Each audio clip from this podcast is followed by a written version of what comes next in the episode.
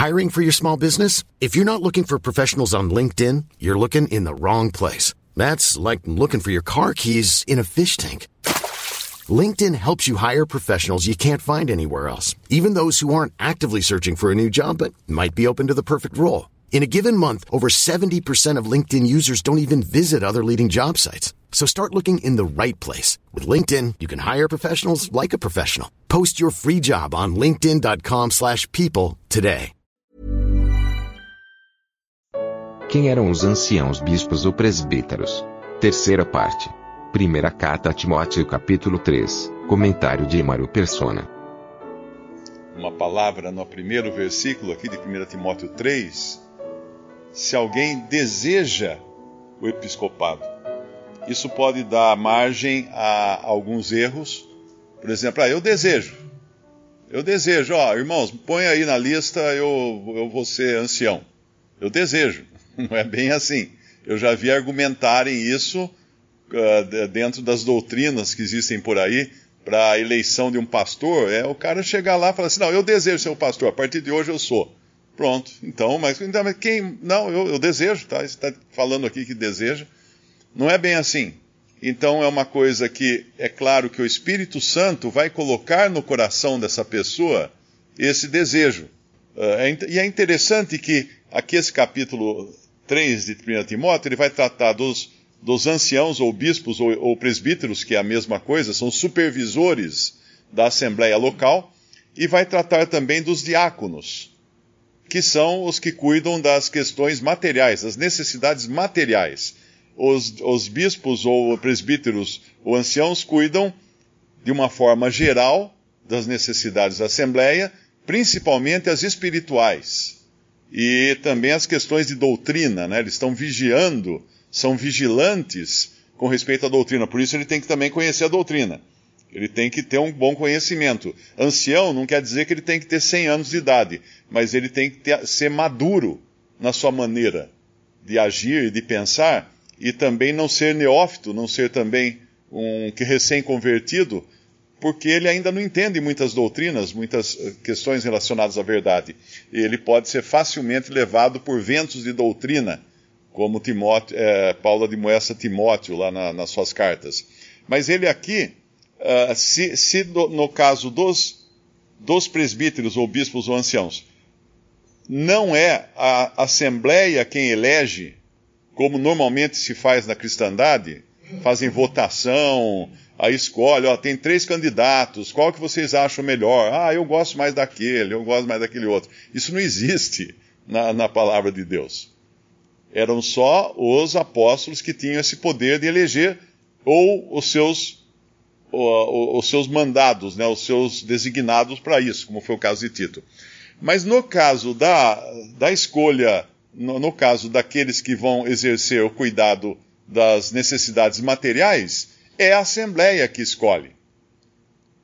Então é interessante nós uh, percebermos isso, porque as necessidades materiais têm muito a ver com o dia a dia, com questões uh, no nível do chão, de necessidades dos irmãos. Mas as necessidades espirituais, elas não têm a ver com o nível do chão. Elas são espirituais. Então ninguém melhor do que o Espírito Santo para designar aqueles que ele quer, como foi muito bem dito, né? Não um ofício. Ah, eu, eu quero a carteirinha de bispo, eu quero o crachá de, de presbítero. Não. O trabalho. O trabalho. É, é o trabalho, é o pegar, pegar na massa, é a mão, mão na obra. Então, isso é o Espírito Santo quem vai designar como fala lá Paulo na sua despedida aos, aos presbíteros ou anciãos de Éfeso, ele fala: uh, o Espírito Santo vos escolheu para fazer esse trabalho. Era o Espírito Santo que tinha escolhido. Então é o Espírito Santo que escolhe. Mas agora também fala aqui desse desejo. Alguém deseja o episcopado. Tudo começa na, na, na aplicação do Espírito Santo, ou num trabalho do Espírito feito numa alma, para gerar desejo. E aí então essa pessoa não vai não vai fazer esse trabalho mandada, né? Ah, irmão, você tem, você vai ter que agora cuidar das coisas da Assembleia. É melhor você cuidar direito, não é assim que funciona. Ninguém tem esse poder essa autoridade para dar esse tipo de ordem. Não existe um chefe na Assembleia, né? a não ser, claro, o Senhor e o Espírito Santo. Mas tem esse desejo. Lá em João capítulo 7, versículo 17, quando eu falei que tudo começa no desejo, eu vou ler a versão revista e atualizada. Se alguém quiser fazer a vontade dele, conhecerá a respeito da doutrina. Então, quando existe o desejo de fazer a vontade do Senhor, as outras coisas são acrescentadas também. Não é uma coisa que é, é obrigatória, é compulsória, mas o Espírito Santo move essa pessoa. E aqui vem as, depois as, as diferentes características ou credenciais de um bispo começando que ele seja irrepreensível. Isso é óbvio, né? Eu não sei se ainda existe hoje. Uh, antigamente você tinha que ir na delegacia tirar lá uma certidão de bom comportamento ou de, de bons antecedentes. Você tinha que ter uma certa, uma certa, um certo nome na sociedade. Hoje acho que isso acabou também, que a coisa está tão bagunçada que está até difícil. Uh, abrir conta em banco também era mais difícil abrir conta em banco. Você tinha que ter pessoas que indicassem você também com bons antecedentes, mas aqui o bispo continua sendo necessário que ele seja irrepreensível. Marido de uma mulher. Ué, mas uh, será que. O que quer dizer isso aqui, né?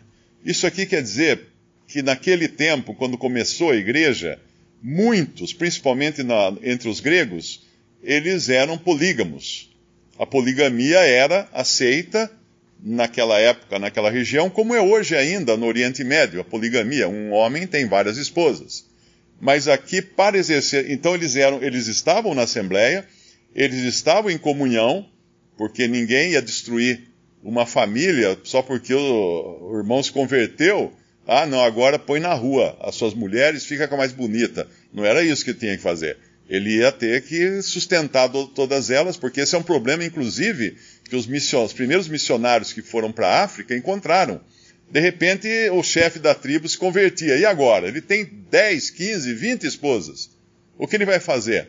Então os missionários falaram assim: ó, fica, fica cuidando delas, porque se ele rejeitasse todas, ficasse com uma, elas iriam virar prostitutas, porque nessas sociedades, uma mulher rejeitada ela não encontra mais sustento, ela não encontra mais amparo, não encontra mais nada. Então havia esse caso aqui, nesse tempo, tinha que ser marido de uma só mulher, e vale também aquela instrução dada em Coríntios, né? Que o, o que é casado cuida de como agradar a esposa, e aí esse aqui teria que agradar as esposas.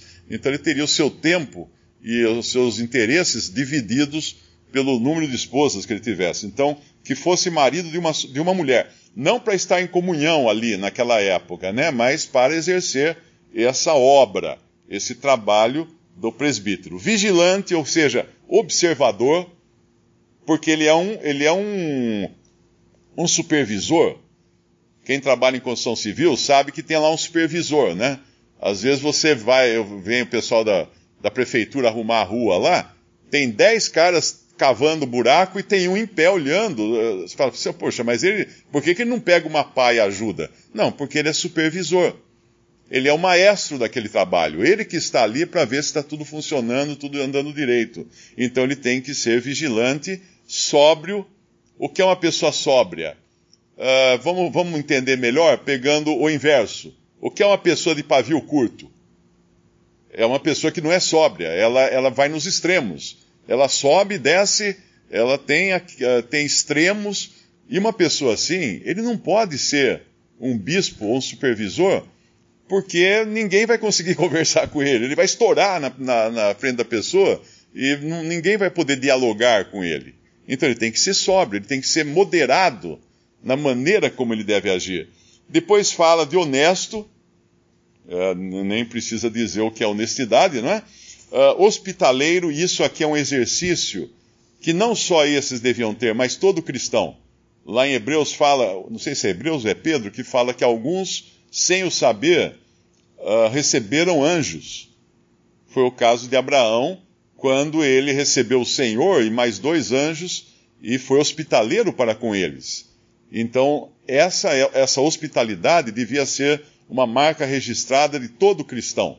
Mas é claro que isso não pode ser imposto. Alguns não são hospitaleiros, alguns nunca recebem ninguém em casa. Uh, então é bom atentar para esse, esse detalhe aqui, que o bispo ou ancião, ele deve ser hospitaleiro. Porque se ele não consegue suportar receber pessoas em casa para cuidar delas, como ele vai cuidar da, dos irmãos na Assembleia? Apto para ensinar, aqui não diz que ele, que ele deve ser um mestre na palavra, mas ele deve ter condições de ensinar se for preciso. Porque, como ele é um vigilante, ele é um supervisor, ele detecta erros que estão sendo ensinados, e nessa questão, o irmão comentou numa outra reunião, uma coisa muito importante lá de Atos, que eu queria até gostar, eu gostaria até de voltar lá, Atos capítulo 20, porque é uma palavrinha meio perdida ali, que eu mesmo nunca tinha atentado para ela antes. No capítulo 20, versículo versículo 20 também. Quando Paulo está se dirigindo aos anciãos de Éfeso, ele ficou dois anos lá ensinando essa igreja, e ele fala aqui: como nada que útil seja, deixei de vos anunciar e ensinar publicamente e pelas casas. Essa palavra útil nunca tinha, eu nunca tinha chamado atenção para mim, essa, essa palavra útil. Por que tem essa palavra útil aqui? Numa outra versão, vamos pegar aqui atualizada para ver como ele fala, jamais deixando de vos anunciar coisa alguma proveitosa e de vou-la ensinar publicamente e também de casa em casa. Por que útil? Porque a gente pode encher o tempo ensinando um monte de coisa que não tem utilidade nenhuma para os irmãos. Uh, por exemplo, ah, eu, eu consegui fazer um, um mestrado, um doutorado no significado da fivela do cinto de Arão. E aí eu venho e exponho para os irmãos coisas maravilhosas, assim, sentidos profundos do significado da fivela de Arão. Aí eu pergunto, mas e aí? o, o, o que vai servir amanhã, segunda-feira, quando eu sair para o trabalho, eu saber o significado da fivela do cinto de Arão? Então, o que é útil agora? Cada assembleia tem necessidades diferentes, tem utilidades diferentes para aquilo que é ministrado. E muitas vezes um ensino muito elevado, que passe por cima da cabeça de todos, pode servir muito para ensoberbecer aquele irmão que ensina, para demonstrar as suas, os seus predicados de, de mestre, de ensinador, mas não são de valor algum, não estão sendo útil, estão passando por cima da cabeça daqueles irmãos. Por isso que Paulo tinha essa, Paulo tinha essa sensibilidade quando ele fala aos Coríntios, com lei, uh, ah, 1 Coríntios capítulo 3, ele fala assim no versículo 1, E eu, irmãos, não vos pude falar como espirituais, mas como a carnais, como meninos em Cristo. Com leite vos criei, e não com manjar, porque ainda não podíeis, nem tampouco ainda agora podeis, ou podeis suportar. Então ele percebeu logo que não adiantava ele chegar com coisas muito uh, mirabolantes, que eles estavam precisando de leite. Eles estavam dando os primeiros passos, eles estavam com um monte de problemas lá, que precisavam ser tratados antes de vir com o significado da fivela da sandália ou do, do cinto de Arão. Eles tinham que aprender as coisas básicas do cristianismo. Então, o que de útil é muito importante ter esse discernimento do que é utilidade e o que não é utilidade naquele momento, naquela assembleia. Se eu atravesso a rua, vou em outra, pode ser completamente diferente as necessidades da outra. Visite respondi.com.br. Visite também 3minutos.net.